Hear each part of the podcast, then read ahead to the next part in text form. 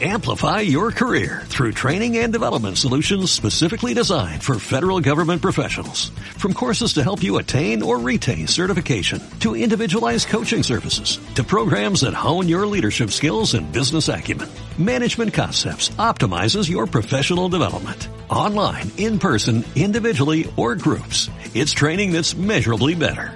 Learn more at managementconcepts.com. That's managementconcepts.com.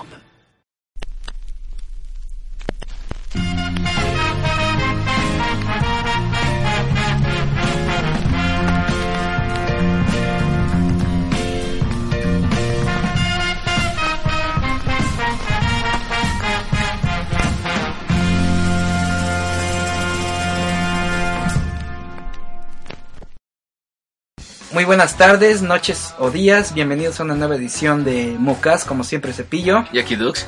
Y estamos en una nueva entrega de nuestro especial de películas basadas en videojuegos. si la vez pasada hablamos de las live action o con personas reales, de verdad, ahora toca su contraparte que vendría siendo las películas animadas. Sí, de hecho, fíjate que es un dato curioso lo que estábamos diciendo Isabel de que yo creo que nos vamos a poder aventar cuatro o cinco de estos especiales debido a que la industria del videojuego ah, se, le, ha dado el peso y la importancia en la cultura que tardó años en tener, la verdad. Y bueno, ya la vez anterior hablábamos sobre que la mayoría de las películas live action pues se tiende a considerar que son malas, que si porque los actores no saben actuar o se parecen a sus contrapartes originales, el director no hace un buen trabajo, te cambian la historia o esos elementos. Ahora toca ver si para el caso de las animadas pues se vuelve a repetir este caso o si tal vez mejora. De hecho, bueno, yo tengo en mente algunas, algunos ejemplos donde viene a ser... Es gracioso porque la misma empresa, la creadora del juego, hizo sus versiones este, este, animadas. Y sin embargo, siento que no hicieron un muy buen este trabajo, pero bueno, ya lo veremos conforme vayamos llegando a los temas. Y bueno, nada más para comenzar, vamos a considerar aquí lo que viene siendo animación en tres distintas formas, que viene siendo animación tradicional, de dibujo realizado a mano, de lo que es en animación por computadora o CG, y las denominadas OVAs, que es Original Video Animation, que suelen ser como cortometrajes o... Historias alternas a veces, ¿no? Pues sí, o capítulos cortos que más o menos como que tratan de servir a piloto para algún largometraje o un proyecto más elaborado, pero que por alguna u otra razón luego no terminan de despegar o se mantienen de una manera un poco más corta o limitada. Capítulos piloto de alto presupuesto, en resumen. Algo así. Sí. Moodcast. Ok, y bueno, si la vez anterior hablamos con la que venía siendo considerada la primera película live action de videojuegos, pues en esta ocasión se vuelve a repetir el caso y es uno un poco desconocido que yo no estaba tan enterado de esto hasta que después me compartieron el dato, estuve investigando y sí fue toda una novedad. De hecho, esta como tal sí vendría siendo la primer película basada en un videojuego y estamos hablando del año 1986, que fue que salió una película animada de Mario Bros. De hecho, eso, yo he llegado a ver pedazos. Um, algunas cosas que pudiera compartir de ella. Um, sí, Bowser está enamorado de Peach. Aquí Bowser puede cambiar de formas. Esta película se llamó, bueno, la traducción vendría siendo Super Mario Bros. La gran misión para rescatar a la princesa Durazno o Peach. De hecho, fíjate que tiene algo extraño esa trama. Lo que es esa y la de Mega Man están enfocadas en que entran o salen los personajes del videojuego. Ajá.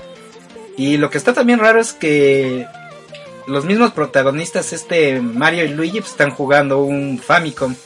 Sí, de hecho, está muy curioso porque ahí eh, plantean de que obviamente Mario se enamora por estar jugando Mario Bros. Luigi sale de azul con amarillo, eso también. Ajá, sí, tiene los colores alternos. Y si normalmente en los juegos Peach manda a Mario a la Friendzone, aquí se manchó porque lo bateó literalmente. Yo recuerdo, no, no la he visto completa, pero más o menos me recuerda a una, una fábula donde retan al ogro a volverse una cucaracha y lo pisan. Algo así es más o menos como que la trama de esta película. O a lo mejor lo estoy confundiendo. Ah, esa viene siendo otra, ahorita pasamos a esa. Ah. Pero aquí de la trama, bueno, de este esto que comentaba, se supone que ya como habías dicho, Mario se enamora de la princesa y solo por eso la quiere ayudar. Y ya al final le dicen, ah, no, pues que me gusta, así que quiero contigo y eso. Pero esta Peach le dice, no, es que yo ya estoy comprometida con, con un príncipe hongo que sale por ahí. Ah, entonces sí vi bien. Porque yo recordaba que había una secuencia donde salía otro personaje, pero creí que era mal. Y bueno, ya después, ahora sí viene, te viene la, esta como de fábulas que mencionas. Se llama Super Mario Bros. Amada Anime Series. Son como especie de capítulos que tratan historias tipo fábulas, cuentos así. Creo que son tres y no deberían durar más de media hora cada uno, creo. Todos estos son en la época del primer Mario Bros, ¿verdad? Sí, por los años eh, 87. Ajá, cosas así. Ah, ok.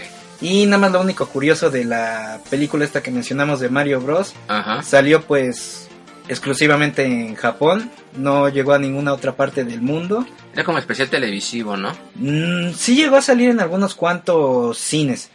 Y ya después salió en formato de Betamax y VHS. Beta. De hecho, se supone que es una de las piezas de mercancía más raras que hay de Mario Bros. Pues, y parece ser que no va a ser el caso de que la quieran lanzar en DVD, en Blu-ray mucho menos. Si es toda una rareza, una curiosidad de poder encontrar o ver. Si la buscan en YouTube, está incluso subtitulada en español. Dice, sí, de hecho yo la vi en YouTube. Fíjate, es algo curioso. Primero sa- sacarían el DVD de Super Mario Bros. Super Show. Ajá. Antes que esto, esto es un poco triste.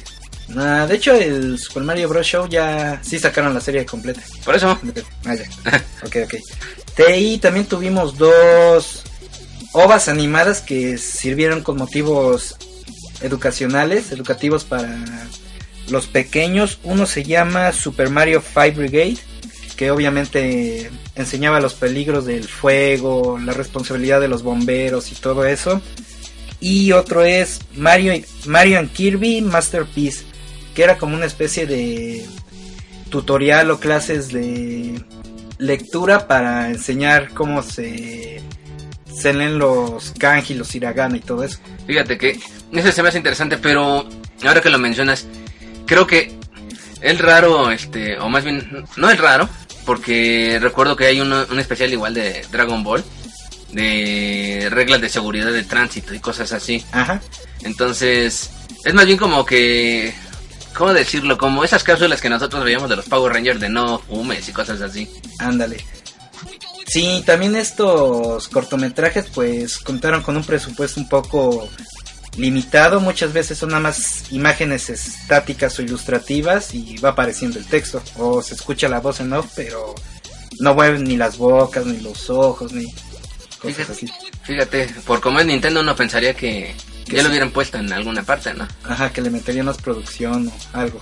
Más, más aún, por ejemplo, ves que salió el, el 25 aniversario Ajá. para Wii. Hubiera estado bien que hubieran puesto eso, pero no, es el, literalmente es el Mario All Stars, pero en formato DVD. Ujú. Ok, después seguimos con otra pieza desconocida. Ahorita vamos a pasar a una serie que también ya tiene su legado establecido y todo. Esta película es de 1992 y pues es bastante rara. Si la buscan con este nombre la pueden encontrar. Se llama Korean Street Fighter. ¿Es esa donde sale ya? Ah, no, no es cierto. Te iba a decir que sí era esa donde salía Jackie Chan, pero no. Ah, No, esa es City Hunter. Esta es una película de Street Fighter 2 que estaba en su boom en aquel entonces, pero pues es entre comedia o parodia. Sí. Salen los personajes así como ¿SD? no tanto SD, pero salen con unas proporciones más raras, deformes, salen así de bien dientones, ex- haciendo expresiones, pues muy raras. Está muy, muy bizarro. Ah, yo creí que iba a ser como Super Hero Squad, pero versión Street Fighter. Ajá. Y bueno, ya que estamos tocando Street Fighter, pues todas las que ha sacado, incluyendo una de las que se consideran la, de las mejores películas animadas basadas en un videojuego, Street Fighter 2, la película animada. Fíjate que esa, yo, estábamos hablando de 1994, la, conseguí, este, la conseguí en VHS, es de las mejores películas, ¿eh? Está muy bien realizada, la historia está bien manejada, creo que los personajes tienen, bueno, entre lo que vienen siendo los considerados principales o protagonistas, tienen su buen tiempo de desarrollo. Sí, eso es muy cierto, porque fíjate que a diferencia de la versión live action, aquí los personajes sí, obviamente, salieron casi todos, obviamente no hicieron todo, digamos, gran parte en la trama, pero sin embargo pudiste verlos en acción. Una curiosidad de esta película es que recuerdo que había ido al cine y había pasado un tráiler porque se supone la iban a, a lanzar a nivel nacional, pero a final de cuentas parece ser que no llegaron a un acuerdo y la tuvieron que sacar solo en video. Yo recuerdo este, que la llegué a ver en renta en Blockbuster. Y, e incluso la llegaron a pasar en el 5, pero tenía es- ese doblaje bastante malo, que era así como que las voces de la, de la caricatura gringa. Entonces, por ejemplo, Gael tenía una voz muy, ¿cómo decirlo? De superhéroe a comparación de la vocesota que tenía en, en la versión original. De hecho, hubieron dos doblajes, bueno, para Latinoamérica, uno que fue el de el que hicieron de la serie gringa y la serie de Street Fighter 2 Victory, que creo que es como de Venezuela o Sí, es venezolano, ajá. que incluso hasta cuando están peleando con Bison, lo que mencionas de que este Gail tiene que hacer el sonido boom, como que ya lo habían, Ya se les había quedado el trauma del sonido boom. sí.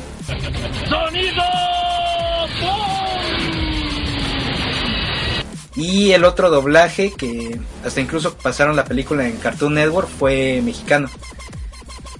Mira, de, de hecho ahí me sorprende que haya salido en Cartoon Network por... Hay que ser francos, hay un par, un par de escenas que me resultan difíciles de, de imaginar que, que hubieran salido en tele. Y eso que es la versión censurada, porque la versión original o la que no tiene censura, pues ya tiene la infame escena donde Chun-Li sale bañándose y mostrando demás. Eh, Bueno, más aún en la pelea hay- recuerdo un par de cuadros de animación donde se ve muy específicamente cómo la garra de Vega este, literalmente le hace el tajo en la piel. Ajá. Sí, se llega a ver toda la sangre y ese tipo de violencia o demás cosas. Es que de hecho, pe- pese a no ser la pelea más impresionante de toda la película, creo que es la más específica. Y bueno, nada más del, del doblaje que se hizo aquí en México. Este Fei Long fue doblado por Mario Castañeda, el Ah. mismo Go- Goku. Eso suena interesante.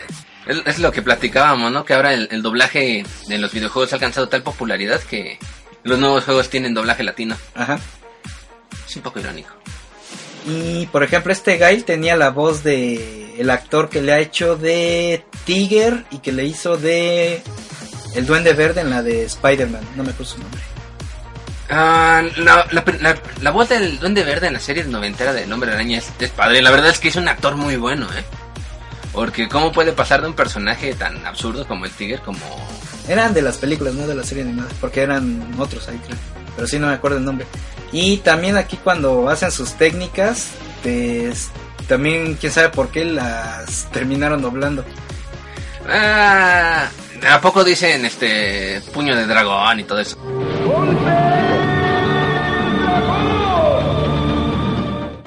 Pues sí, de hecho cuando Ryu se está peleando con Fei Long, Ajá. de Fei Long y ya ves que hace su patada esta como de... De fuego.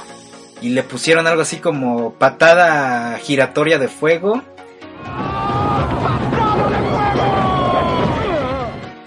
Y luego luego que Ryu lo contraataca con la... Patada de huracán. Ajá, sí, literalmente sí era patada, patada giratoria de huracán. De hecho, fíjate que me recuerda la, la vez cuando me enteré que era lo que decía originalmente. De hecho, lo, lo descubrí porque yo vi la película en japonés. Yo me quedé, ¿en serio todo eso dice el Tatsumaki Senpu? En tan poco tiempo. Sí. O si no, este. Nuevamente, cuando Gail se está peleando con Bison, aquí le pusieron golpe sónico, creo.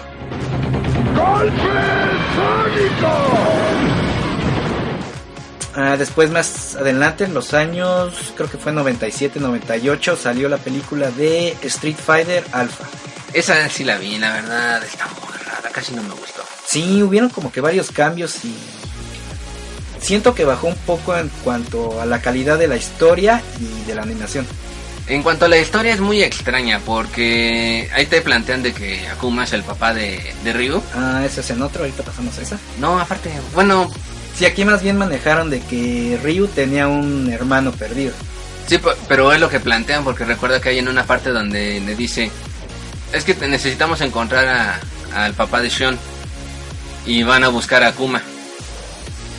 Y de hecho es lo único que hace Akuma, me sorprende que crearon un villano exclusivo para esta película, Ah, el doctor, quién sabe qué, que era como un Doctor Malito. como un cyborg. No, bueno, ves que tenía como que su cyborg, ese que le salían caras del estómago. Y aparte él al final que usaba el Darjado. Ajá. Y nada más personajes pertenecientes a la serie de Alpha, nada más como que hicieron un cameo, aparecieron de, ah, sí, nosotros salimos aquí a ver si se acuerdan. De hecho, fíjate que la pelea de Zangief contra Sean, no soy fan de Sakura, pero si hubiera sido en vez de Sean, hubiera sido Sakura o Chun-Li, hubiera estado bastante interesante.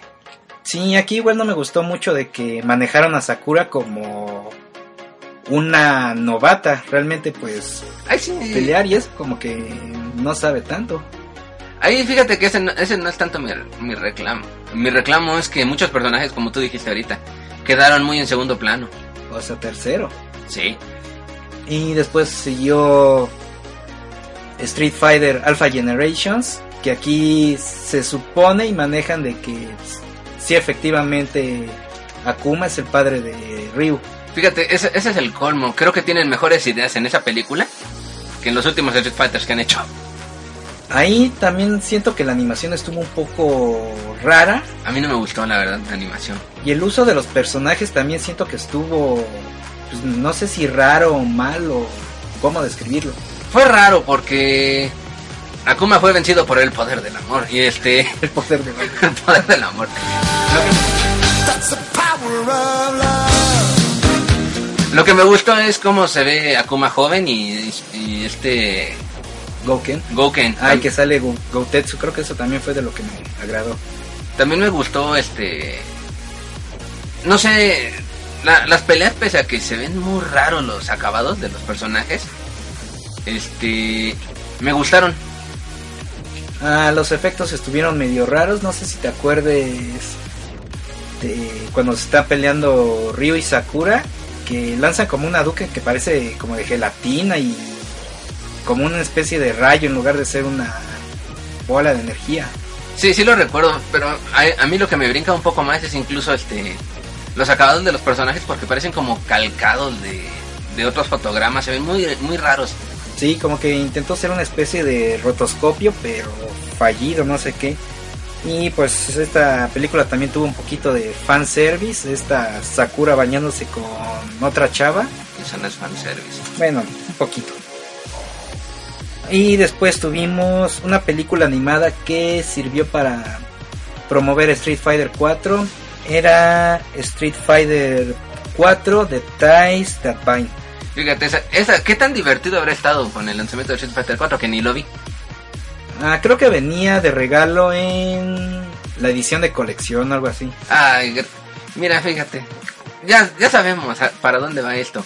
Capcom solo te regala algo cuando sabe que ya te timó lo suficiente. Sí, y esta película, pues, de cuando salió, pues, no pasó mucho tiempo para que fuera distribuida en la red.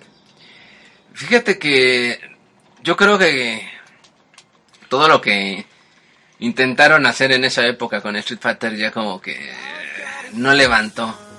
Tan así que te digo, francamente, recuerdo que era, era así como que el porqué de Crimson Viper Que como la participaba en el torneo, pero es lo único que recuerdo. Sí, era, fue más o menos como una especie de precuela y desarrollo de la trama al mismo tiempo, pero yo no la vi completa, para serte sin- sincero. Yo no la vi. Lo que fue esa y la de Kino Fighter 2002 tampoco la vi. Ah, o también, ah, pues aquí un, una curiosidad y rareza que ya no mencioné, que también es durante la época de la primera película animada de Street Fighter, una pues cortometraje animado y educativo que se llamó Street Fighter 2, Regreso a la capital Fujiwara. Eh, a ver, presúmeme. Pues, híjole, está tan raro que a ver cómo lo toman. Se supone que Honda invita a Chun-Li, a Ryu y a Ken a una exhibición de sumo. Ajá. Y por cuestiones Deus ex máquina, viajan en el tiempo. Y Ah. llegan, y llegan como a la, a la época del, no sé si es Japón feudal o, bueno, del antiguo Japón. Ajá. Y ahí van viendo cómo eran las costumbres, los edificios, cosas así. No sé por qué me recordó a el concepto que descartaron para el Street Fighter este 4. Que iba a ser algo así como Street Fighter 4, las arenas del tiempo. Pero Luego comentaremos eso después.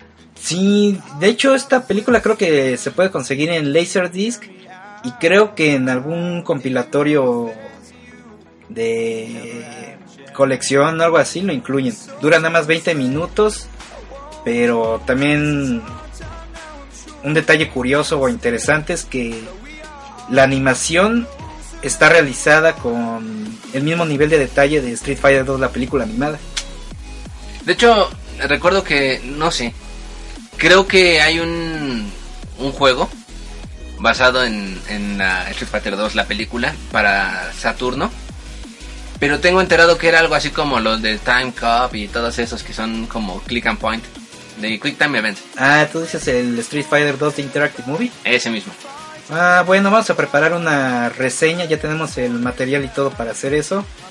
Aquí nada más para complementar esta parte que dices, pues no es tanto clip and point, es como pues ver la película y tú vienes manejando al cyborg, vas tomando fotografías Ajá. y en base a esas fotografías vas subiendo el handicap para al final pelearte con Ryu.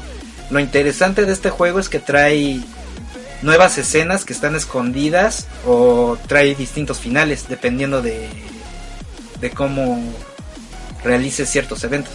Y yo que... Ahí está para los que... No, es que el Pokémon Snap era muy original, ahí vienen, se las matan Capcom con esto. Desde el 95 creo que pues Ah, pues es como el este juego de Captor Sakura o el Fatal Frame, pero bueno, eso será otro.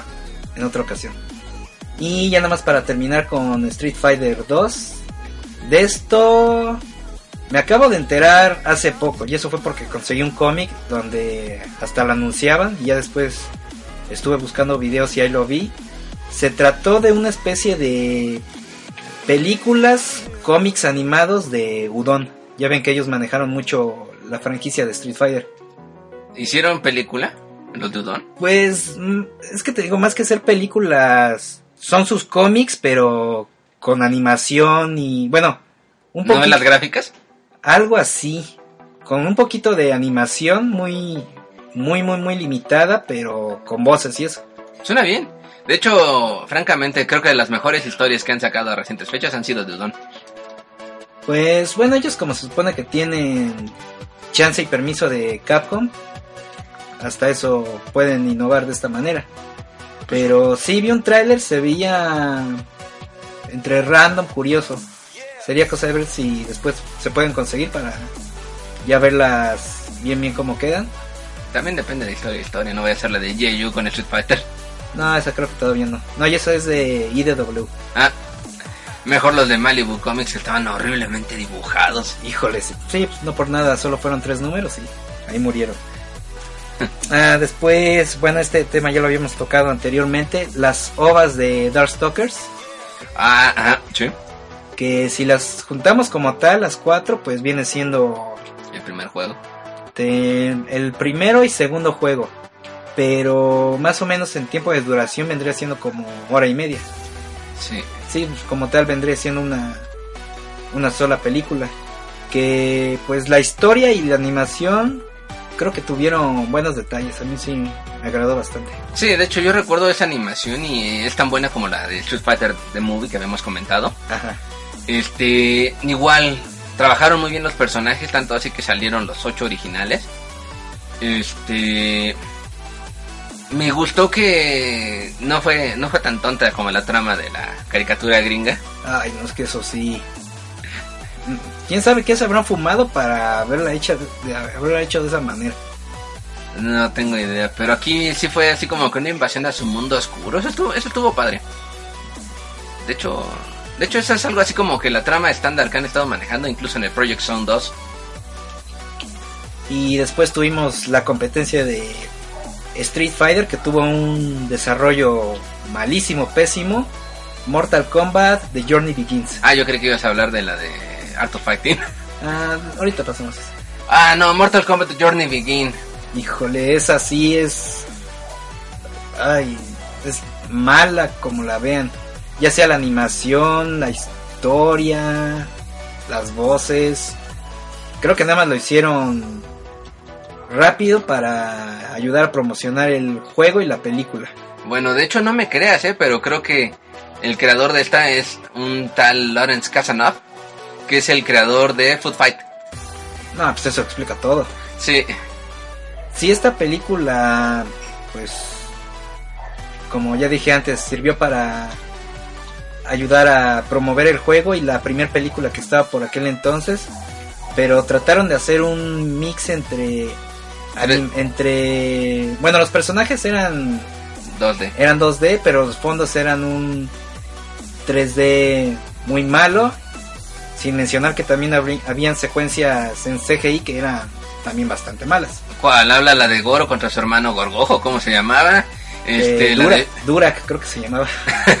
la de Shang Tsung joven matando a, a Kung. Lao y la de Sub-Zero contra Scorpion, sí. Fíjate, dato curioso, me acuerdo cuando estaba Nintendo Mania en el 7.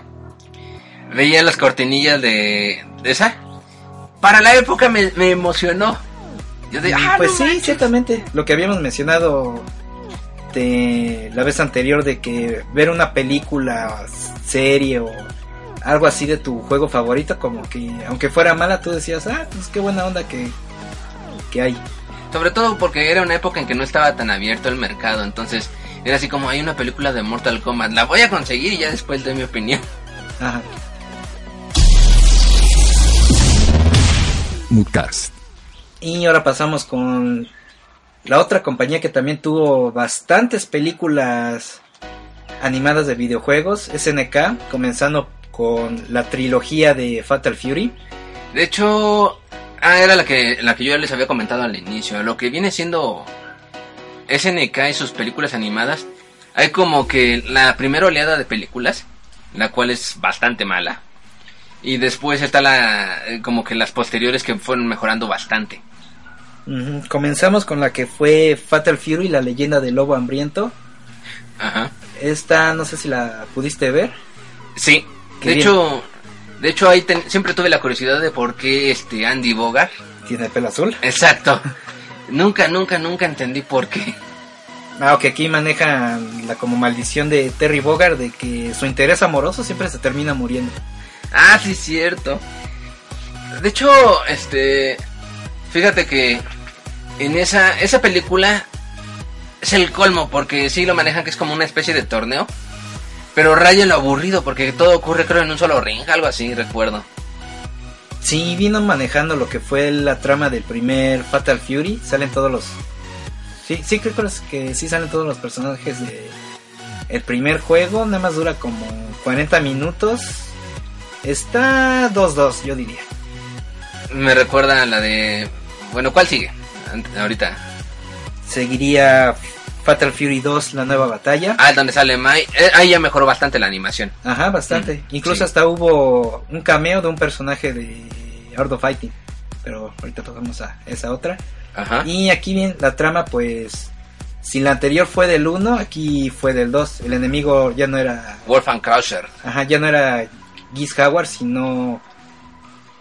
de Krauser, que aquí lo manejaron como que era su hermano. Ese, de hecho, ese aspecto no sé si sí es canónico o, o fue nada más para motivos de la película.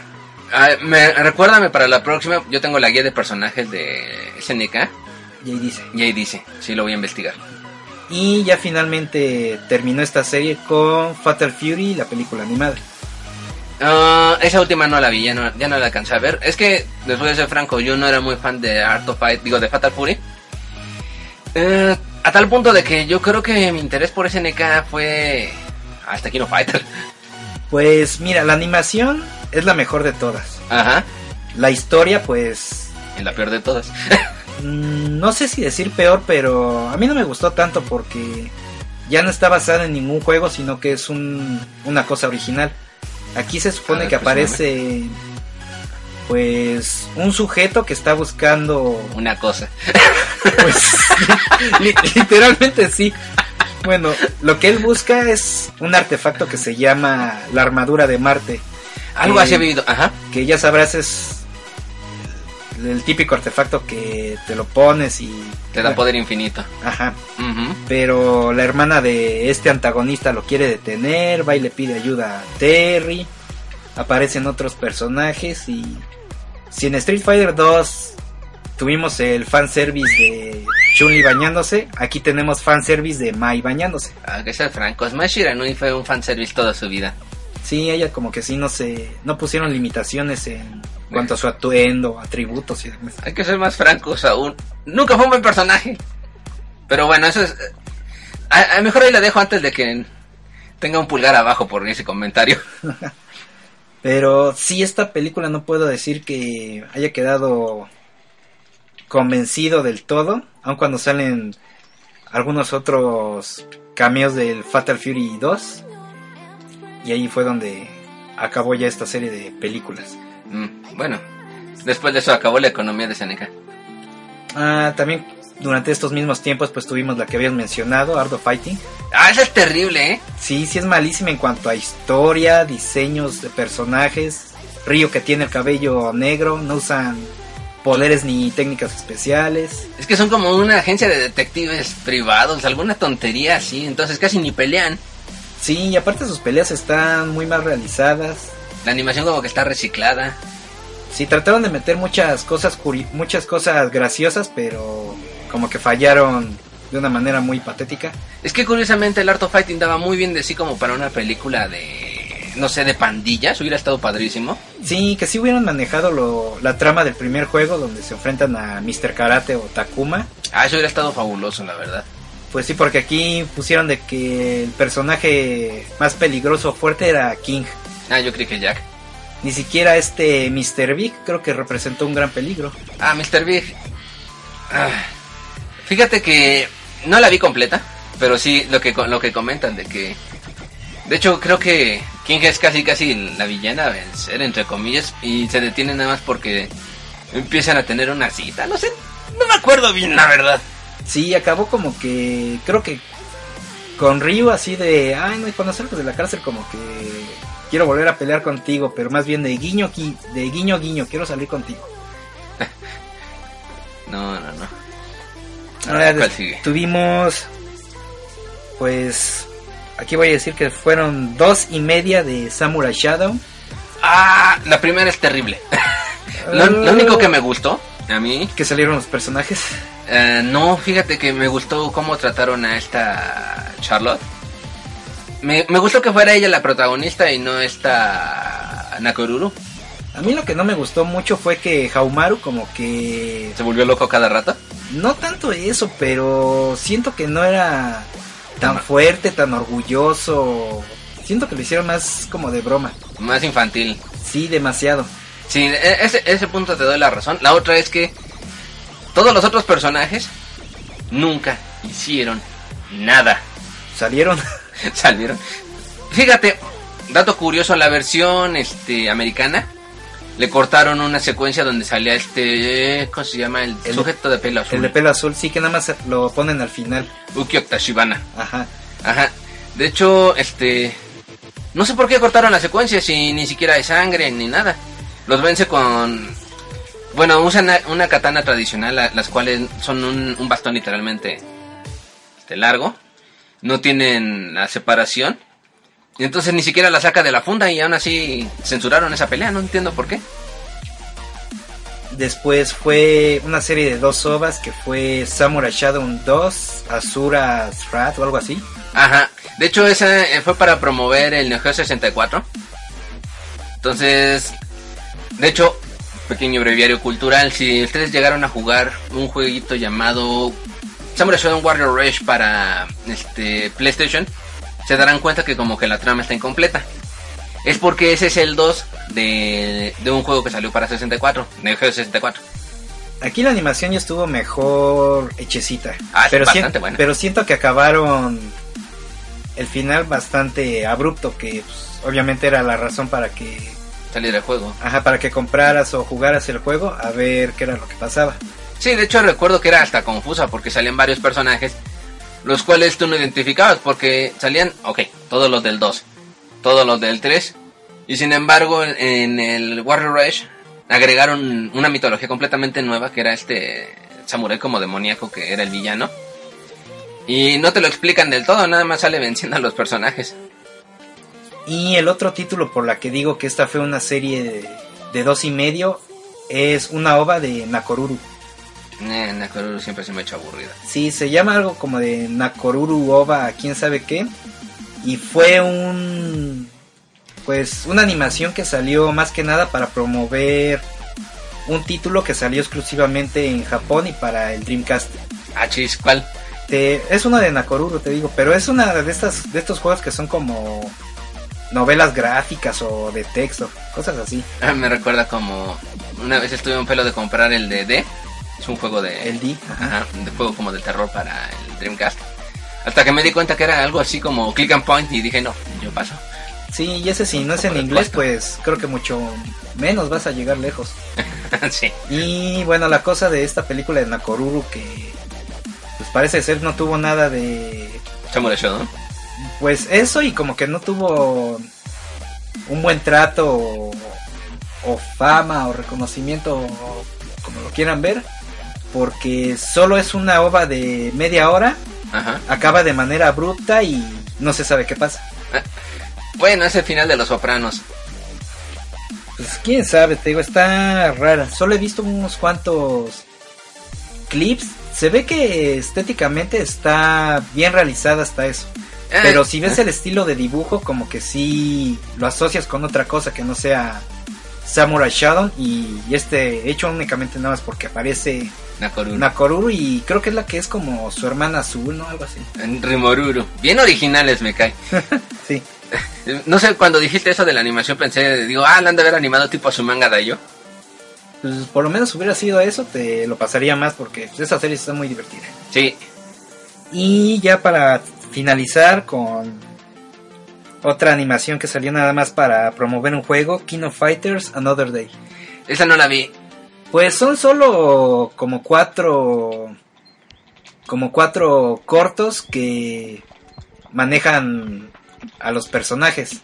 Pero imagínate, cada uno de estos cortos no pasa de 10 minutos. No manches. Creo que, creo que estaban con la fiebre, ¿no? Tipo Animatrix. Ajá, algo así. Sí, porque como que las historias son distintas, no se asocian tanto entre ellas, pero pues ves a los personajes. Eh, eh, de hecho, no sé, a mí me da la impresión que dentro de la misma trama de King of Fighters, rara vez se interactúan entre sí todos los personajes. Sí, aquí creo que lo mucho nada más de la mayor interacción que hubo fue de, pues como es de suponer, Kyo y Yori. Yori y esta Atena. No, interesante. Ya de las otras historias, no me acuerdo mucho, salvo que en una salía Terry Bogard, pero ya con su atuendo de Garumar of the Walls. Ah, ese es un muy buen juego, Y eh. salía con, interactuando con Rock. Interesante. De hecho, bueno, si no me equivoco, esa ova está inspirada, o esas eh, películas están inspiradas, en cuando sacaron el juego 3D. El Maximum Impact, no, no recuerdo si fue el 2 o el 1. Fue el 1. De hecho, te voy a ser franco, ese juego era bueno. Pues sí, como que estuvo entretenido. Ajá. Pero siento que no tiene nada que ver con esa película, ahora que lo decimos.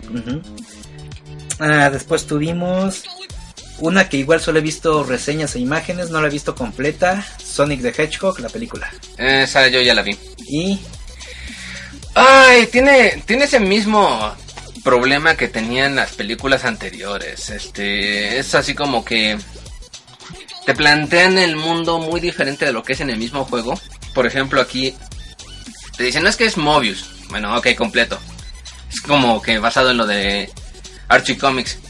Después te, según llega Robotnik y le comenta de que hay un como que universo paralelo donde hay un Robotnik malvado y por consecuencia hay un Sonic malvado. que es el Metal Sonic, ¿no? Exactamente. Pero realmente no sé, a lo mejor es doblaje. No, no termino de entender si eso fue parte del doblaje o qué, porque pueden ir y venir, digamos que de la zona del Mobius sin mucho problema. Ahí agregaron un personaje que no termino de entender por qué lo agregaron. La que es la como humana changa o algo así. Un managato. Que quiere con Sonic, ¿no? Creo. Exacto. Para los que se quejan de Sonic 2006 que sale la princesa Elise, ya lo habían intentado antes. Este, tal como dijiste, era una princesa gato. Era furry. De hecho, para rematarla, este Robotnik traía unas, una fijación medio obsesiva con ella. Sí, recuerdo que se quería casar con ella, que hasta la vistió, la vistió de novia y quién sabe qué más. Sí, Ah, y aparte sale Knuckles usando un sombrero a la Indiana Jones, ¿no? sí. Y de hecho, de hecho ahí, curiosamente, tal como dijiste, sale Sonic y Tails y Knuckles. No hace nada. El Metal Sonic ahí, este, le dan una personalidad tipo, este, imito a Sonic, pero Confundida. Ándale, algo así. Porque para rematarla nunca, este... Nunca explican por qué pelean, sino que nada más pelean por pelear. Porque sí. Exacto. Y entonces tú, ¿qué calificación o cómo la, cata- la cata- catalogarías? Del 1 al 10 le doy un 5. La animación es decente. El doblaje es malo, la verdad. Este, la trama es bastante confusa, tirándole a mala. Pero es nada más la excusa para la animación. ¿Sabes si la llegaron a doblar en español o latino? No, no sabría decirte. Lo que sí es que está doblada en español. Y tiene el doblaje de... Este, donde sale este negrito, Orko. Ah, ya. Ujú. Ok, después tuvimos con un caso también raro y desconocido de Ninja Ryu, Ryukenen, o mejor conocido como Ninja Gaiden. Ah, esa no la vi. Vi, vi este pedazos. Más bien, digamos que fotogramas. Ah, qué terrible. Parecía Kabuki Ryu. Sí, le cambiaron el aspecto, el diseño y para ser el protagonista casi no participa en la película. Sí, de hecho recuerdo que gran parte de sus primeras peleas sale él, este, así como que en su ropa de calle. Más, parece más como que doble dragón porque casi Ajá. no ocurren cosas de demonios y todo eso. Sí, y esta Irene como que ahora sí de plano fue la damisela en peligro y desgracia porque no hizo mucho. Se supone que esta película, lo que tengo enterado, salió para promover el Ninja Gaiden 2 de aquel entonces. Porque, porque mencionan el hecho de que ya habían derrotado al antagonista del primer juego. Jakyu. Ajá. Ajá. Pero sí, esta película, o bueno, OVA, no sabría cómo describirla. Rara. Rara, sí, de hecho. Porque fíjate que la tenían muy fácil. De serte franco, lo eran bastante bien explicada la trama de los Ninja Gaiden. Era como una especie de novela gráfica con plataforma muy bueno, ¿eh? Y muy general, realmente no tenías que romperte la cabeza para entre- entenderle, La trama. ajá, o disfrutarla. Sí, o sea, la tenían muy fácil, la verdad. Sí, pero esta película es un poco difícil de seguir. Ah, después tuvimos una que se trató de una serie un poco desconocida, quién sabe si le suene, Battle, Battle Arena Toshinden. Ah, yo, yo siempre quise jugar Toshinden. La- lo jugué muy poco. Ah, no sé, como que tengo fijación con los juegos de pelea con armas. Y la verdad es que... ¿Por qué no hacen un Kickstarter para jugar un Toshinden nuevo? Para uno nuevo. Sí. Sí, esta serie, como mencionas, fue, fue precursora de los juegos de combate con armas. Son dos capítulos que más o menos abarcan lo que era la historia del segundo juego. Ah, fíjate que es donde se pone más rara la trama de ese juego. Pero bueno, ahí Tengo, tengo fijación con ese juego pese a que casi no lo pude jugar. Pues ahí tengo uno, si quieres des- después echamos reta. ah, va. Y pues aquí otro, pues algo que se maneja mucho en estas películas, como ya se habrán dado cuenta. Si en Street Fighter 2 tuvimos fanservice de Chun-Li, en Fatal Fury tuvimos fanservice de Mai, aquí tuvimos fanservice de la protagonista, que es esta... Venus, Atena. Sofía. Ah, esa. Sí, sale también bañándose y en unas escenas un poquito subiditas de tono. Pero yo recuerdo que es medio lolita ese personaje. Mm, no recuerdo su edad exactamente, pero Ah. bueno. En fin. También la historia y la animación están, yo diría que pasables. No están excelentes, pero tampoco diría que están tan malas. Lo que sí como que sí te deja con bastantes ganas de Llorar. no, como de conocer o entender a los personajes, la trama en sí del juego y todo eso.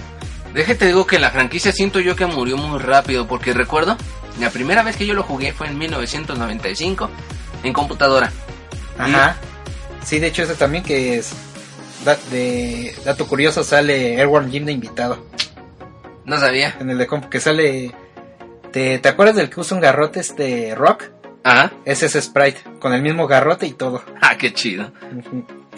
Ajá. ¿Cuál sigue dentro de tu historia, de tu lista? Ah, pues vámonos con una serie ya larguita. Vamos a empezar con Final Fantasy.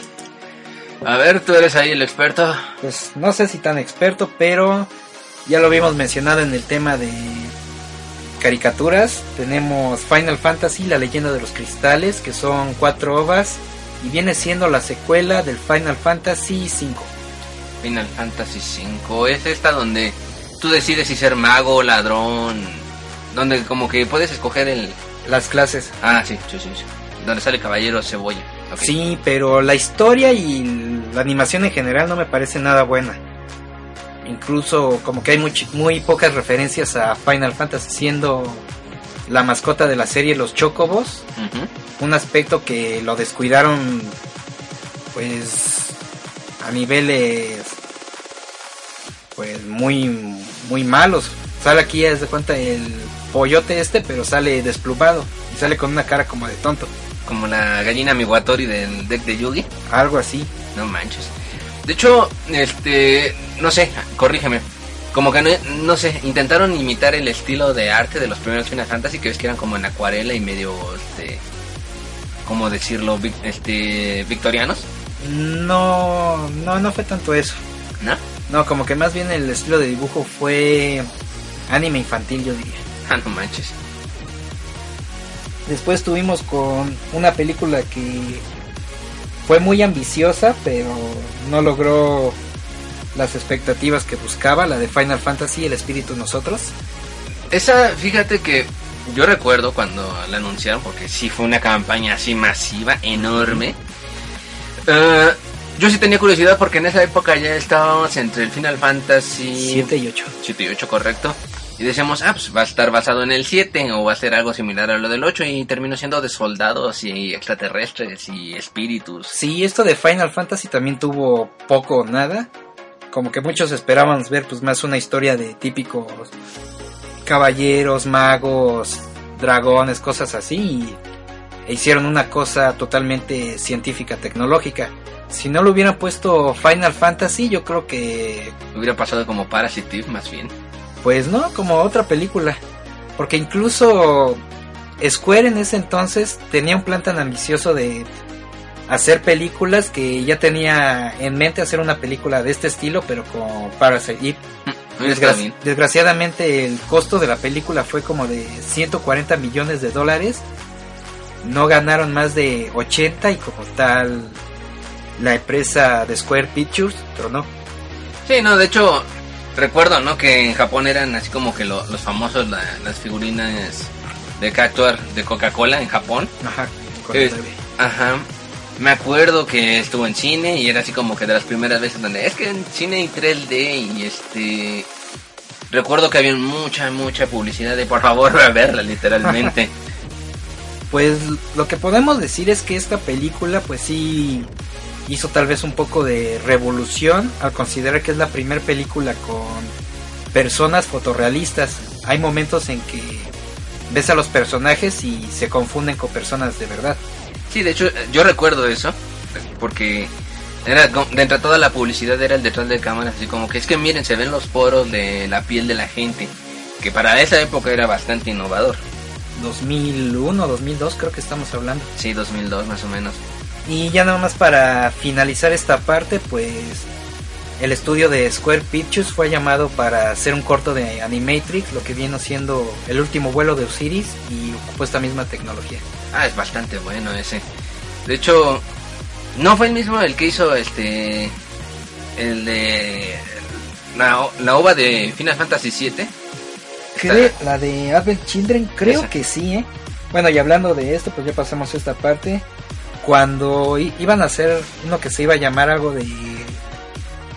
Un evento que iba a ser algo de Final Fantasy VII, reunión o algo así, que iban a manejar nuevos juegos o nuevos medios enfocados a, al que indudablemente es el título más conocido, más famoso de la serie. Salieron dos productos animados. Uno fue Final Fantasy VII Last Order, Ajá. que es como una especie de precuela o clips que manejan varias cosas de la historia. Esta viene siendo ani- animación tradicional en 2D, en anime, que creo que fue por- manejada por el estudio, no sé si Gonzo o Bones. Y, cue- y cuenta con Gonzo. una y cuenta con una animación bastante bien realizada. Sí, de hecho, tengo enterado de que al tiempo después salió el juego basado en ese arco. Y obviamente los, los cinemáticos son este, en ese estilo de animación. Ajá, y ya después vino siendo la película que yo creo que hubiéramos deseado que hubiera sido el espíritu nosotros, Final Fantasy VII Advent Children. Es buena. Se me hace muy lenta. Yo soy fan Sí. de Final Fantasy VII a morir. Se me hace muy lenta, pero sin embargo creo que es de lo mejor que lograron sacar. Pues sí, aquí estuvo bastante bien hecho los diseños de personajes, aun cuando ya eran ya no eran los típicos chibi USD, ya eran fotorrealistas o personas tal cual. La acción y los combates creo que se manejaron de una de una muy buena manera. Y aquí nada más lo curioso es que hay dos versiones de la película, que es la normal y la extendida. La extendida, aparte de contar, pues, obviamente con nuevas escenas o más tiempo, hay otras que las alteraron. Así que si ves las dos, las dos películas, como que dices, oye, pero esto lo, sí lo cambiaron. Por ejemplo, cuando están en- peleando en la ciudad contra los monstruos, Ajá. ya ves que hay unos que que llegan a atacar a Tifa y pues llegan los otros personajes a ayudarla. Sí. Que en una llega Sid y con su lanza los repele a estas como panteras o monstruos. Pero en la versión Ajá. extendida lo único que hace es que aparece sin pelear Y ya dice, ah, les presento mi nueva nave, después les doy un paseo. Me recuerda, de, de hecho ese, ese fenómeno ocurrió en la ova de Macros Plus, que está, digamos que está dividida en capítulos y está completa y cambia bastante. Eso ya lo, lo comentaremos después, pero sí es como que tendencia en Japón, no sé por qué. Y de esta película, pues he visto que hay varias opiniones encontradas. A los fans sí les terminó gustando. Sí, sí me pero a las personas casuales, pues dicen, ay, ¿esto qué? De hecho, yo estoy en el punto muy intermedio porque a mí me gusta Final Fantasy VII, pero no soy gran fan del anime, entonces sí de repente yo digo, sí, está simpática y me parece buen, fin fan, buen Final Fantasy, perdón. Este, pero así como que digas, ah, sí, me voy a sentar a verla porque me nace de verla. No, no tan fácil. Yo creo que aquí lo que con lo que choca la mayoría de las personas es que pues están viendo personas bueno, fotorrealistas o casi reales y la manera en que pelean o hacen los ataques, las magias y todo eso, yo creo que es lo que no entienden cómo funciona o que más que nada sí se maneja dentro de la cultura japonesa. Es algo así como lo que le pasó a Matrix, pero... Ok. Y ya por último tuvimos, bueno, esta que también sirvió para promover el reciente juego, Final Fantasy XV Kingslave. Ah, no, es que no sé. Sí te platiqué que yo comencé a jugar el Final Fantasy 11, no, no, el, perdón, el 13. 13, sí. Sí. Eh, fíjate que me ocurrió algo curioso, un pequeño y rápido anécdota. lo empecé a jugar y se me hizo tan fácil que sentía que estaba haciendo algo mal. Pues- es demasiado lineal y malo. Híjole, yo lo que tengo que decir es que Final Fantasy XV no me interesa en lo absoluto. Es que es open world, para empezar. Compré la película nada más porque, pues ya saben, me gusta comprar películas de videojuegos. No la he visto todavía. Al menos creo que la animación y los diseños, la ambientación creo que están bien realizadas, pero por la historia y la trama no creo que me termine gustando, la verdad. Yo, bueno, a lo que iba comentando después de lo del 3 es que ha sido tal mi desencanto con la franquicia que tal, tal cual como dijiste, no me engancha. Yo creo que aún, de hecho ya viene el Final Fantasy VII, el remake, en, Ajá. en alguno de estos años. No me engancha. No, no siento que sea el mismo Final Fantasy que jugamos en el pasado. Algo le falta a la franquicia. Sí, ha cambiado de una manera tan drástica que yo, por ejemplo, ya no, ya no creo que es Final Fantasy, yo creo que es más bien como Final Technology o algo así. Pues mira, mucha de la crítica rara que tiene el Final Fantasy XV en este momento es que... eh, mira, lo, lo comparto, lo entiendo. Mucha gente le gustó el Final Fantasy XIII. Tengo ahí un conocido en DeviantArt que agarra y... Le gustó el Final Fantasy XIII solo por las chicas. Sí. Entendible. y mucha gente no le gustó precisamente Final Fantasy XV por eso, porque son puros hombres.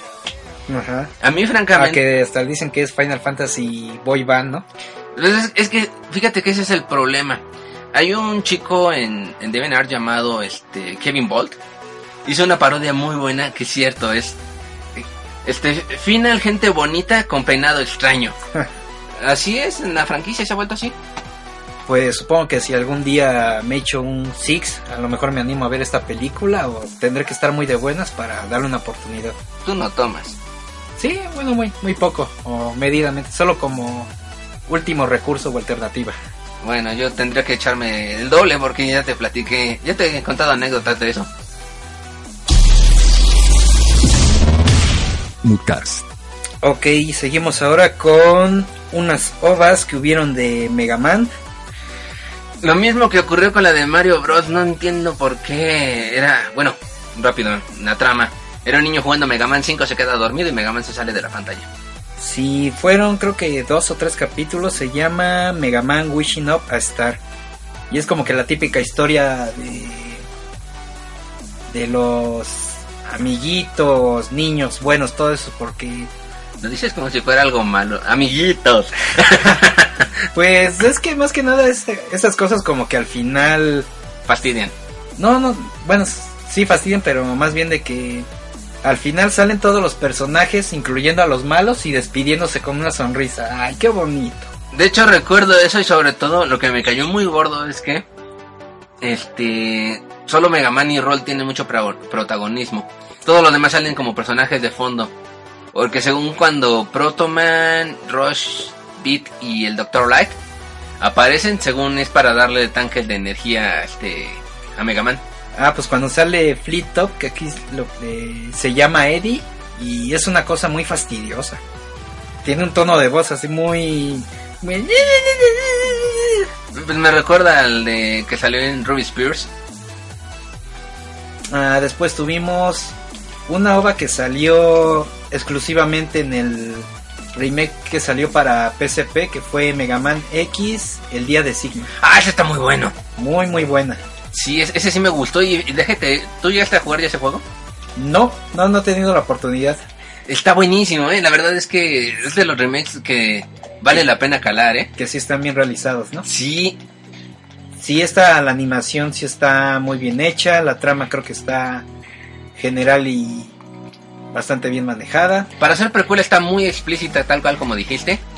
Y, digamos, no, no revela la trama y sin embargo sí te queda claro. Pues creo que aquí también como que vino siendo una un reinicio de la serie o la historia, ¿no? Porque hay algunas cuantas cosas que le cambiaron de los juegos de la línea original de X.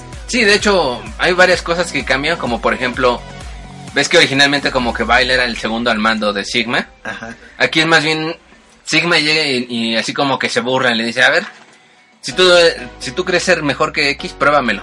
Y entonces es digamos que el modo de juego de, de Bile. el cual es bastante... Puede ser difícil, ¿eh? Sí, incluso aquí hay unas cosas un poco más, pues, violentas o agresivas, como el hecho de que el arqueólogo que encontró a X, el doctor Cain, pues está ahora con un como especie de de maquinaria que es la que lo está haciendo, Mantiene vivo. ajá. Y al final cuando detonan una como bomba, pues prácticamente dan a entender de que con Ahí eso ya se muere, sí. Ajá. De hecho, me estaba acordando de que... Dato curioso, el, el D-Arts, la figura de Bile, incluye su, incluye su icónico vaso de whisky que sale tomando cuando está arrestado. Ah. Después, bueno, estas nada más las vamos a mencionar por cuestiones del tema, pero yo no he visto ni pienso ver ninguna. Todas las películas que han habido de Pokémon, Ay, Dios, no. No, Pokémon no, yo tampoco. híjole, ¿cuántas van? ¿Siete? ¿Ocho? 10. No, más de 10 ya. Ah, la verdad, pues sí es uno de los soportes eh, de los soportes de vida de Nintendo, como les hace ganar tanta Fíjate, bueno, tanta cosa, pues no es sorpresa ver por qué hay porque siguen habiendo tantas películas, pero ay no. fíjate que aquí ocurre algo raro. Cuando una empresa hace, no sé, un Silent Hill, ay no, el juego ya se siente repetido, ay no, qué trama tan mala. Sacan un Pokémon con cero trama, cero todo, y lo compran en automático. No, lo mismo con las películas, lo mismo con la serie. Sí, nada más porque ponen o nuevos monstruos o ay, es que ahora pueden jugar, ahora pueden pelear dos al mismo tiempo. Fíjate que a mí me pasó que yo compré el Pokémon Pearl, lo cambié, me aburren esos juegos. Ahora sí que es como los Simpson con lo de la Stacy Malibu, ¿no? De Tiene no, un no. nuevo sombrero, ¿sí? Así, exactamente. Sí. De hecho, hay, hay- hay- más vale y nos preparemos para los, los pulgares abajo, porque... A lo mejor, y lo siento si se enojan, pero es que sí. Bueno, mejor vamos a Algo más ameno. Así es, aquí tenemos dos películas de la saga de Tekken. La primera fue Tekken, la película animada. Esa sí la vi... No es muy buena, pero sin embargo es muy Tekken, entonces eh, está pasable. Está pasable. Sí. Y ya lo, lo, lo dijimos en ocasiones anteriores. Aquí hay fanservice. Ahora con Anna Williams, sale bañándose y enseñando de más. No me acuerdo de esa parte, curiosamente. Sí, es casi al principio, cuando está intentando matar a Kazuya. Ah, sí, es cierto, sí, es cierto.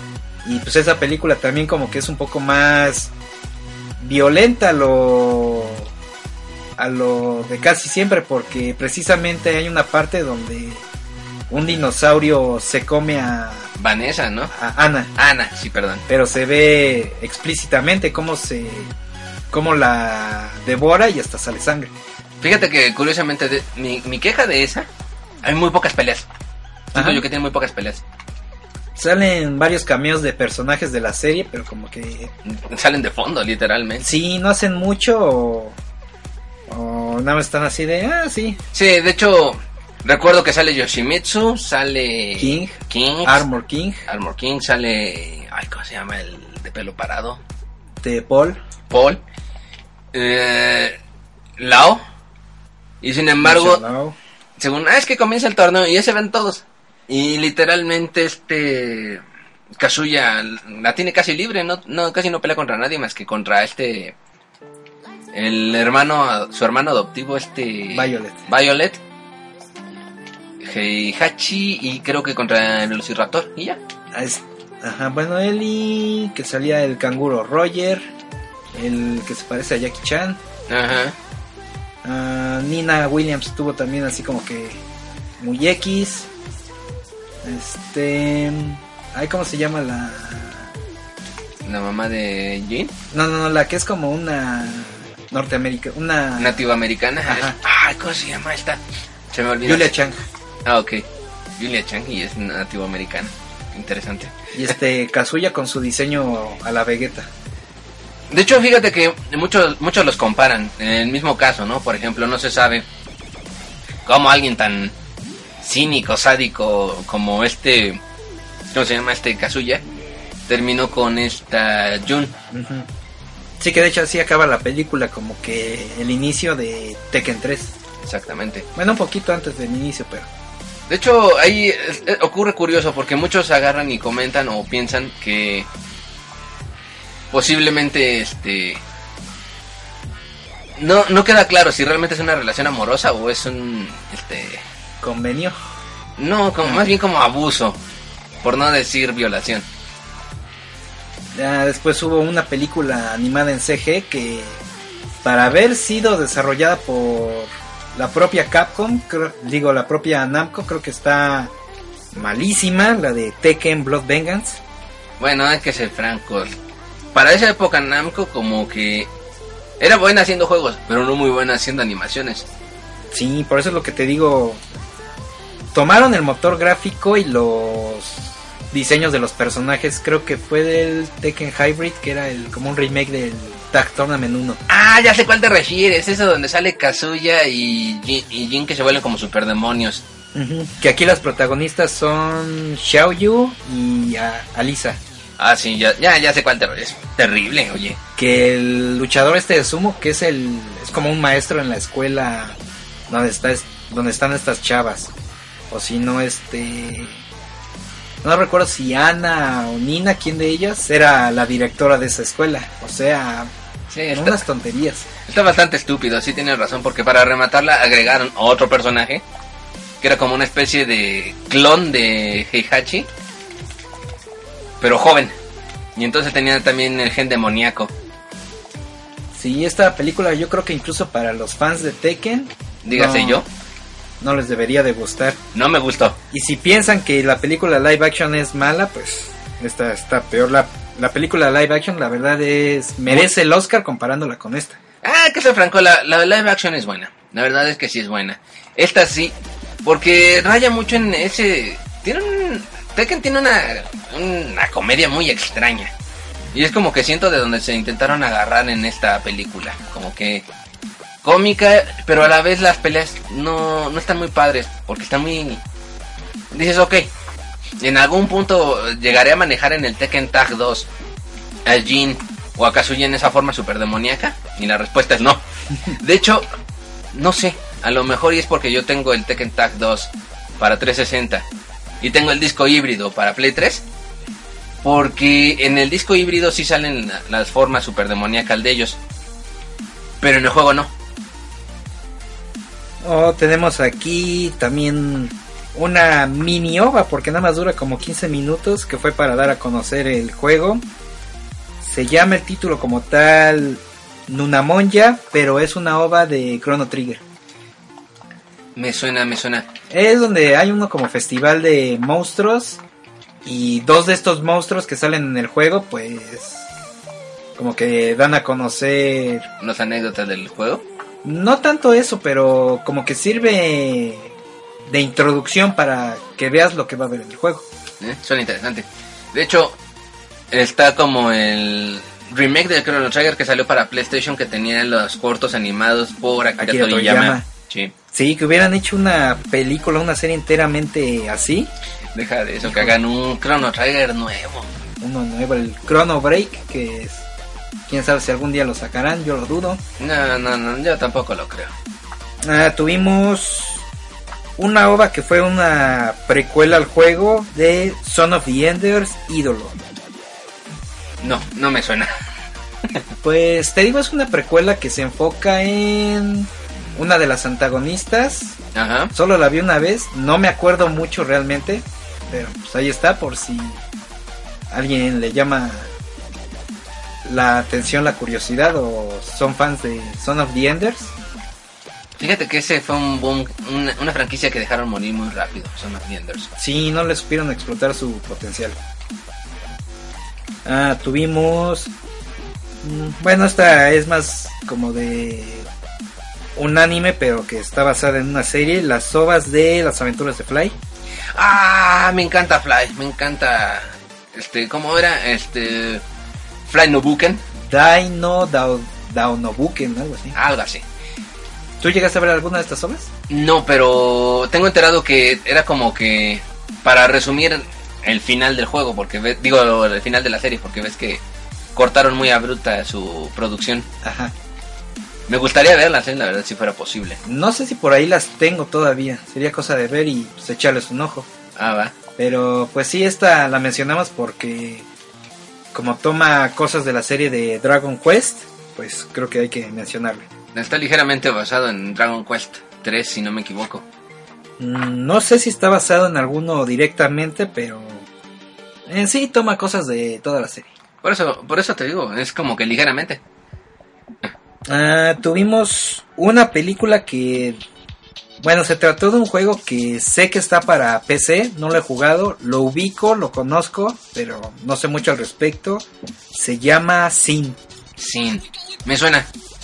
Pues viendo la película y describiéndola, yo diría que intentó ser una especie de Ghost in the Shell más o menos. Sí, suena. Sin, sin, me, me suena, me suena, me suena. Necesito, necesi- luego voy a investigar porque lo que estás diciendo tiene bastante lógica. Incluso por ahí creo que en... Ay, ¿Cómo se llama este de Anime Abandon? El que hace reseñas con su gorrito este. Ah, Bennett the Sage. Ajá, hizo una, una reseña ya de, este, de esta película. Eh, Bennett the Sage solo es útil para verlo en Muti. No me agrada ese tipo. Y bueno, la animación y la historia de esta película no son nada buenas, la verdad. Están muy olvidables. De lo único rescatable que podría decir es que... Tiene principio y tiene fin. No, Ah, de- que está doblada y tiene doblaje hecho aquí en México. ajá. Uno de los personajes que sale es esta... Ay, ¿cómo se llama la actriz de la voz de Sailor Moon? No me acuerdo, pero sí. Patricia Acevedo, no. No, era Lucía. No me acuerdo. Bueno, la que ha- le ha puesto voces a Lisa Simpson, a Milk, a Sailor Moon, te sale en esta película. Estoy juntando para mis puntos negativos, pero no, no, como que no me gusta mucho la voz de esa actriz. ¿No por?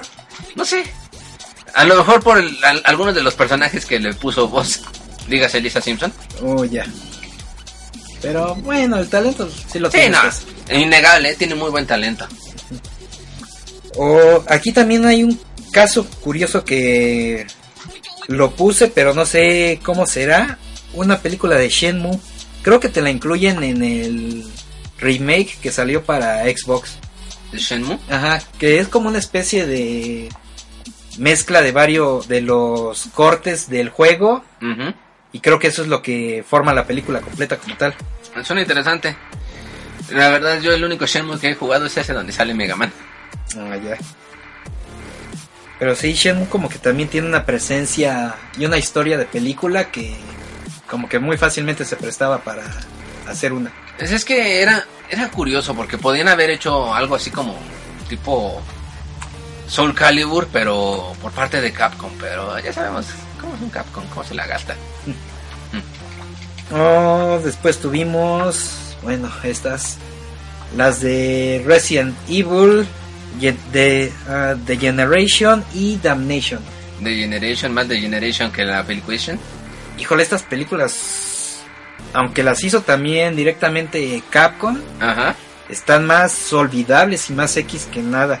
De lo único que recuerdo es que en la de The Generation Ajá. sale una compañía que es como la rival de Umbrella. Y de la de Ajá. Damnation sale este Leon Kennedy, sale Ada Wong con un traje como de ejecutiva y sale Ya li- tengo que verla. y sale y sale literalmente en una pelea de gatas contra creo que la presidenta de Rusia o algo así. No manches, eso suena. De hecho, hasta la película trae un trae uno como segmento de bloopers o bromas y si le ponen la pelea de las gatas o algo así. ¿Qué tranza con eso, oye? Pero sí de esta película de estas películas no puedo decir realmente mucho al respecto. Bueno, salvo que los gráficos pues como Ah, sí, no ha de suponer, pues están tomados directamente de los juegos y que salen ahora sí que personaje, los personajes principales son de los juegos, nada de que Alice y Eso se agradece, definitivamente se agradece. De hecho, ahorita que lo comentas, este viene a representar el estado en general de Capcom. Eso de su... Tienen muchas buenas franquicias que las están dejando morir. ¿sí? Después tuvimos unas de Halo, la que vino siendo Halo Legends. Esta me gustó bastante porque la veo como una especie de Animatrix. Son distintos cortos que complementan el universo, el mundo, la historia de Halo, pero cada uno está desarrollado con un estilo gráfico o artístico distinto. Más o menos lo recuerdo. Eso es lo padre de Halo. Mucha gente... Ay, no, es que eres... Odias, a Sony. No, el detalle es que Halo se han esforzado en hacerte... Es una guerra, entonces han habido diferentes historias. Y eso, eso tal cual como lo comentaste, es lo padre de, de esas ovas que no son... Ah, es que en, en el Inter del 1 y el 2 el Master Chief hizo esto, sino son otros soldados que participaron en la guerra. Por ejemplo, aquí de los cortos que más me gustan, hay uno que se enfoca en los aliens estos, ¿cómo se llaman? Ah, lo... ah, se Bueno, me- bueno, Ajá. el, el que es como el alien más o menos rival del Master Chief, Sí, se me olvidó ese nombre. pero ese corto en particular está como desarrollado en una especie de como rotoscopio con óleo o algo así. Tiene un nivel artístico impresionante. Son como los de... Este, Dan... No, ¿cómo se llama? Dantes Inferno. Ah, algo así. Ahorita Sí. pasamos a eso. Y el otro que me gusta es un estilo anime, pero como que es una especie de tributo o parodia a Dragon Ball. Ah, sí. Ah, sí, donde Master Chief pelea a mano limpia. Eh, no es otro espartano. Es otro espartano, pero conoce a unos chavitos que viene siendo uno como cavernícola aparentando ser Goku. Sale uno que es como que una obvia referencia a Gohan Ajá. y una que es como una referencia a Videl. Ah, qué interesante. De hecho, no sé, a lo mejor hay un easter egg en el Halo 3 donde si subes una montaña en el modo competitivo te encuentras unos cavernícolas. Ah, unos monitos, ¿no? Que, Ajá. que creo que uno de ellos, que creo que era el uno de los programadores y su novia o algo así. Ándale. Sí, sí, sí. Y la otra es la de Halo, The Fall of Reach.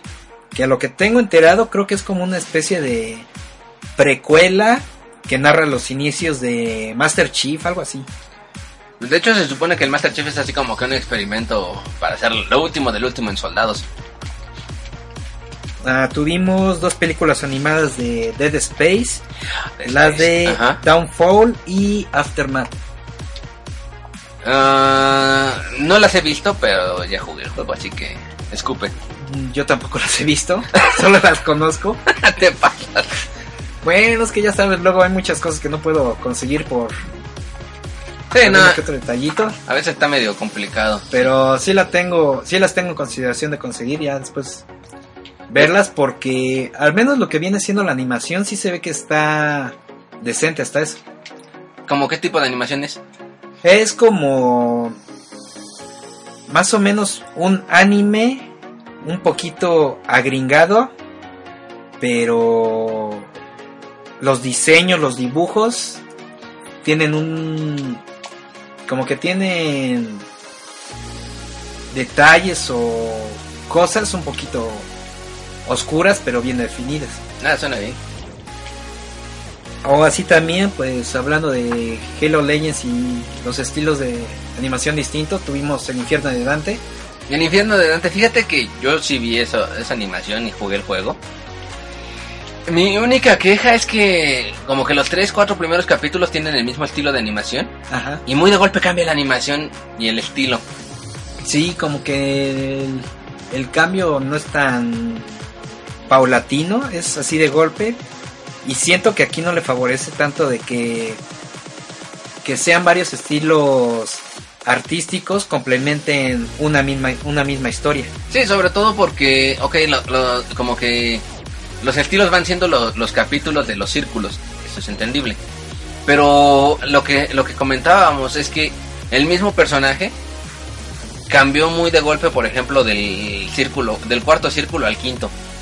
Tan así que parecía personaje de Soul Calibur o algo así porque traía el pelo parado. Ajá. Se veía muy diferente. Yo- y después en otro círculo lo tenía el pelo largo recogido o estaba muy flaco, muy Musculoso. ajá. Ajá. Que bueno, esto que vienen mencionando de que a lo mejor como que cada círculo te venía siendo representado por este estilo de arte, pues igual y hasta eso ese punto si hubiera sido si lo hubieran sabido manejar de una manera un poco más fluida, tal vez hubiera sido más interesante de ver o considerar.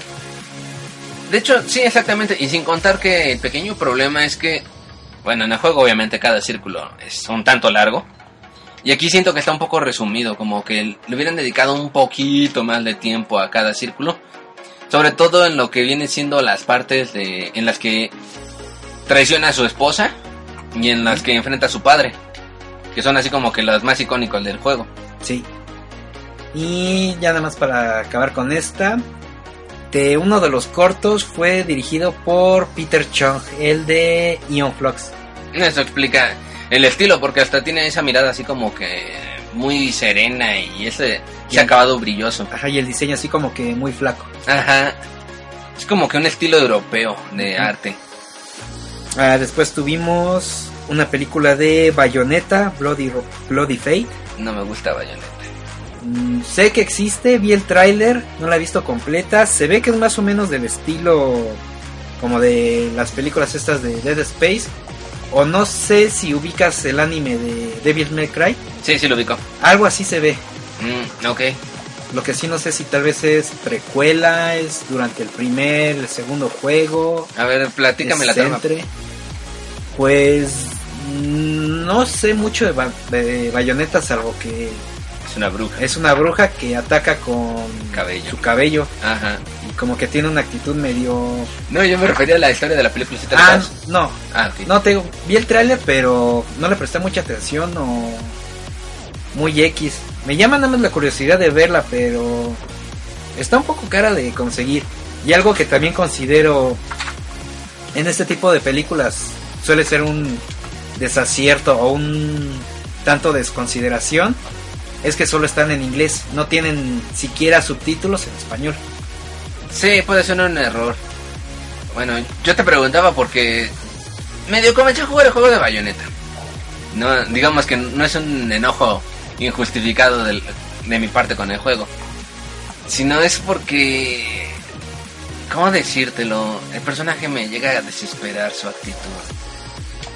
Sí, en alguna ocasión habías dicho algo así, es como medio pedante y creída, ¿no? Exacto, ese es el problema, porque dices, ese tipo de fen fatal ah, es un cliché que no me gusta, a mí, a mí en lo personal. Ah, tuvimos una película CG de Heavenly Sword. Heavenly Sword, me suena, me suena. Es la de la pelirroja esta tipo God of War. Ah, ya, ya, ya. ¿Por qué hay una película de ella? Pues... ¿Razones? ¿Por el juego que salió el PlayStation All Stars? Pues sí, creo que nada más por eso. Es que, francamente... Y es que aparte creo que esta película es como todo el juego de corrido, nada más con los gráficos un poco más bonitos para las escenas. Y ya. Chale. Suena... No sé, suena bastante bobo. Pues creo que fue de los primeros planes que tenía Sony para empezar a hacer películas basadas en sus franquicias. Pero no sé si tal vez porque es desconocida o no es tan apreciada este juego que tal vez no, no generó mucho interés o, Ajá. o no he visto realmente a nadie que le haya hecho una reseña o comentarios al respecto. Yo siento, a lo mejor y soy yo de nuevo el problema, pero es porque en vez de que Sony esté haciendo recopilatorios de God of War chorrocientos mil, no es una vez compré dos veces el mismo con diferente nombre. Este, a lo mejor tendrían que agarrar y decir, ok, vamos a lanzar un recopilatorio de PlayStation Greatest Hits y que viniera ahí, no sé, para hacerle promoción a más franquicias. Y otro error de esta película es que lo que comenté antes está solo en inglés. Ajá. Para hacer Sony siento que pues no hay razón de esto. Le pudieron haber puesto un doblaje directo en español, ya de perdis subtítulos y no lo hicieron, quién sabe por qué. Sí, no, y, y fíjate que es curioso porque te acuerdas que cuando jugamos en PlayStation All Stars nos dimos cuenta que tenía doblaje, de hecho creo que era latino incluso. Ajá. Y Sony hasta eso sí procuraba eso en sus juegos. Sí, como que sí le ponía un poquito de consideración en estos detalles, pero en esta película no sé por qué no, no lo habrán hecho. No tenían realmente, como que no le tienen fe a esta franquicia, yo creo. Sí. Ah, tuvimos una película de Angry Birds. Siguiente. Bueno, sí la vi. ¿Sí la viste? La tengo y la vi. No manches, no te hasta, da es, hasta eso, bueno, es que sí, la verdad sí es de estas películas que Ajá. si la fuiste a ver al cine, Te me imagino- mm, más bien yo diría que me imagino rodeado de muchos niños Ajá. y tú como que te vas agachando así muy lentamente en el asiento para que no te vean.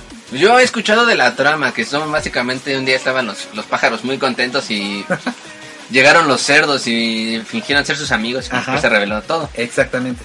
Tengo enterado que así como que el gran meollo de la trama es este el pájaro rojo tratando de socializar con los otros, alguna estupidez así. Sí, como que es un un psicótico con problemas sociales y cosas así. Hasta ¿Le directa bueno, a él o a mí? de- los diseños de los personajes están muy raros porque ya ven que en el juego nada más son como que las bolitas con Con cara. ajá y aquí les pusieron una especie de cuerpo humanoide pero se ven desproporcionados. Sí, se ven como enanos, sí lo he visto. Eh, hay mucho chiste infantil. Hay algunas que otras cosas graciosas. Hay buenas referencias. Sale, por ejemplo, una referencia directa a Daft Punk.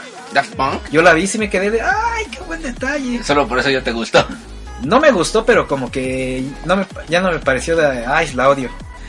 Pero sí, definitivamente no puedo decir de que esta sea, pa- sea recomendable para gente mayor de 12 años. 12 años. De hecho, ahí a lo que tengo enterado es la, la empresa es una empresa de animación brasileña, ¿no? Algo así. No sabría decirte, porque creo que hasta la misma Robio participó directamente. Ah, Hasta antes de la película creo que sale algo como Robio Animation Studios o algo así. no, pues ni idea, ¿eh? Y bueno, aquí por lo menos justifican por qué es que los pájaros vuelan con las resorteras estas gigantes. ¿Por qué? Pues lo que mencionabas de que los cerdos llegan fingiendo ser sus amigos. Ajá. Entonces hacen una especie de... Pacto de no volar. No, hacen como una especie de convivio Ajá. donde están mostrándoles cosas que traen de su país. Y una de estas cosas es una resortera gigante y dicen, ay, con este objeto pueden hacer cosas como esta. Entonces ponen un montón de comida, Ajá. disparan la comida con la resortera y llega a distintos puntos. Ah, suena simpático. Y ya cuando los cerdos se roban los huevos y dejan la resortera, dicen, ah, no, pues la vamos a usar en su contra. Ah, oye, eso su- suena como que realmente entonces la película está más decente de lo que habíamos pensado.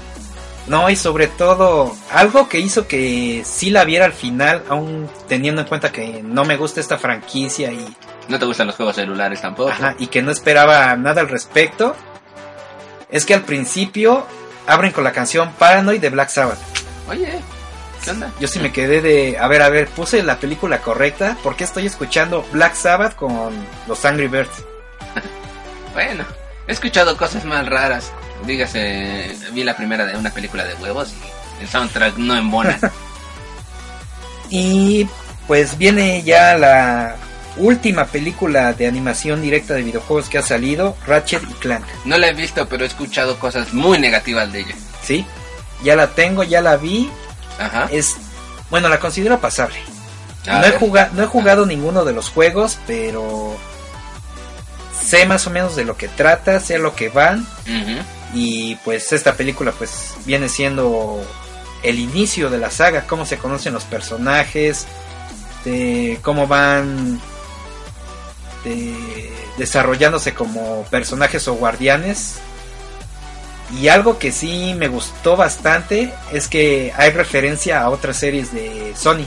¿Cómo cuál? Puedo por. Pues fíjate que hay una parte donde Clank, el robot, le dice a Ratchet, oye, ¿y tú de qué especie eres? Porque no te, no te reconozco. Ah, no es que yo soy un, un wombat o algo así. Un wombat. Y Ah, como dice, este Crash. ajá, y dice, estoy buscando en mi base de datos, pero no encuentro nada que sea un wombat. Y entonces sale uno como holograma con distintas especies. Primero sale Daxter, Ajá. después sale uno como avatar de del sistema este de PlayStation Home, los Ajá. que son como los Mis, Sí. y después sale Sly Cooper. Sly Cooper. Ajá. Interesante. Pero sí, lo que viene siendo la trama, la historia, igual como que es más para ya ni siquiera los fans de la franquicia, es para un público más infantil, más chavo. Es lo que había escuchado que... Bueno, más bien yo había escuchado un poco al revés, que realmente era el- la, la, la bronca era que eh, estaba muy enfocada para los fans del juego. Entonces era difícil de seguir. Pues creo que le daría una calificación de pasable. Te digo, no sé si tal vez porque no soy muy fan de los juegos de la serie, lo vea desde, desde este punto. ¿no? Pero al menos para los chavitos, los jóvenes, yo creo que sí les puede llegar a gustar. Ah, suena interesante.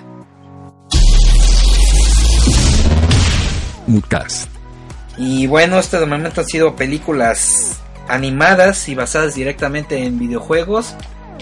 Si consideramos lo que fue la las live action, creo que las películas animadas son un poco mejores. Sobre todo hay, no sé, a mí me da la impresión de que como las primeras de las que hablamos, ¿no? Como que le invertían un poquito menos y entonces se podían dar el lujo de a lo mejor hacerlas más lineales y más tipo fanservice, ¿no? En cambio, en la actualidad, en las películas live action necesitan ser como que más abiertas para el público. Por eso, en vez de ponerte una trama que ya conoces, como que le intentan hacer muy, dígase, Resident Evil. Sí, no, no sé si tal vez por el presupuesto que puede ser un tanto limitado para las películas, como que le buscan echar un poquito más de ganas en desarrollar algo de mejor calidad. Sí, o sea, si no van a poder este, hacer una animación increíblemente buena, al menos una trama interesante y divertida. Aunque lo único que sí siento que es un contraste bastante alto, que es lo que comentábamos en un principio, como las mismas compañías que tienen las series de juegos hacen películas y les quedan mal. Bueno, no sé, es que por ejemplo, bueno, los casos que comentamos que eran, por ejemplo, los de DNK, muchos de sus juegos, aún la trama, si la checas con el manga y la checas con el juego, son muy diferentes unas de las otras. Y ya para futuro, ¿qué seguirá? Pues sí van a seguir habiendo películas basadas en videojuegos y animadas. Yo creo que las que van a ser en CG o en computadora va a ser el punto a explotar. Van a haber muy poquitas que van a seguir siendo en 2D. Sí, de hecho eso lleva de salida. Habrá que ver cómo mantienen su calidad o qué títulos son los que están dispuestos a lanzar o darle una oportunidad a ver qué también pegan. Pues de hecho, de, de los próximos lanzamientos y rumores hay una, por ejemplo, de Sonic Boom. Ajá. Este, tengo enterado que por ahí ya está, no sé qué tan cierto sea, de Crash Bandicoot. Y tentativamente de Mario Bros. Mm, Sí, Son, son nombres bastante grandes dentro de la industria. bueno, también aprovechando esto que estás diciendo, vamos a en una de nuestras próximas ediciones de este especial de películas de videojuegos vamos a hablar sobre futuros estrenos y películas canceladas. El siguiente tema que tenemos a continuación va a ser películas de videojuegos que no necesariamente van a estar basadas en alguno. Aquí también tenemos material para Ah, pues está Rocky. Rock, Tron, etcétera. Hay Así varios. es, pero las dejaremos para la siguiente edición. No crean que nos, se nos están olvidando, todo está Fríamente calculado. exactamente, Como cuando accidentalmente no mencionamos este, las aventuras de fantasmagóricas de Pac-Man. exactamente. Sí, Bueno, no, de hecho sí la mencionamos en las en el especial de caricaturas. ah, no me acuerdo. Sí, sí, no se nos pasó ese. Ah, a mí se me pasó. Y bueno, entonces sin más, solo nos queda despedirnos y agradecer como siempre su presencia, su atención en este MUCAS y nos estaremos viendo en unas nuevas ediciones, como siempre Cepillo, Jackie Dux. y nos vemos en la próxima. Paso.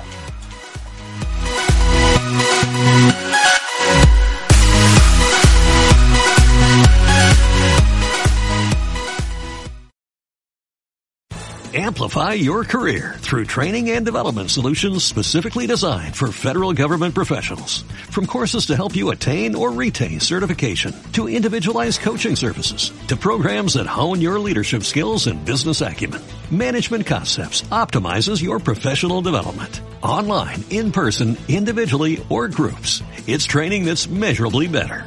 Learn more at managementconcepts.com. That's managementconcepts.com.